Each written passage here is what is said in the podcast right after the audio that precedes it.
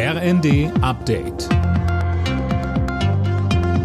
Stündlich neu. Auf den Punkt informiert. Ich bin Dirk Justes. Guten Morgen. Der nächste Streik in Deutschland hat begonnen. Seit dem frühen Morgen ruft Verdi das Bodenpersonal der Lufthansa auf, die Arbeit für einen Tag niederzulegen. Betroffen sind Frankfurt, München, Hamburg, Berlin und Düsseldorf. Fabian Hoffmann berichtet. Die Lufthansa bittet eindringlich, kommen Sie nur dann zum Flughafen, wenn Ihr Flug nicht annulliert worden ist. Bis morgen früh werden wohl über 100.000 Passagiere von dem Warnstreik betroffen sein. Hintergrund sind die laufenden Tarifverhandlungen für die rund 25.000 Beschäftigten. Laut Gewerkschaft hat die Lufthansa bisher ein völlig unzureichendes Angebot vorgelegt. Die Airline findet Länge und Ausmaß des Streiks völlig unverständlich.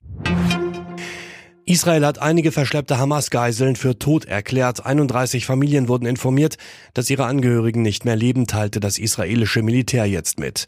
Nach israelischen Angaben hält die Terrororganisation Hamas noch 136 Geiseln im Gazastreifen fest. In der Ukraine ist erneut das Kriegsrecht und die Mobilmachung verlängert worden. Beides gilt jetzt mindestens bis Mitte Mai, hat das Parlament entschieden. Die Lage in der Ukraine bleibt weiter angespannt. Russland versuche weiter Städte im Osten des Landes einzunehmen, sagte der Militärexperte Carlo Massala im Zweiten.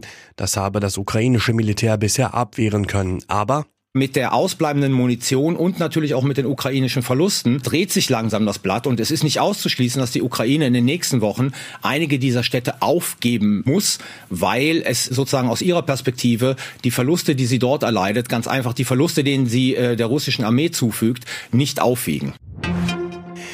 Bayer Leverkusen steht im Halbfinale des DFB-Pokals. Der Bundesliga-Spitzenreiter setzte sich gegen den VfB Stuttgart mit 3 zu 2 durch. Der Siegtreffer fiel erst kurz vor Ende der Partie.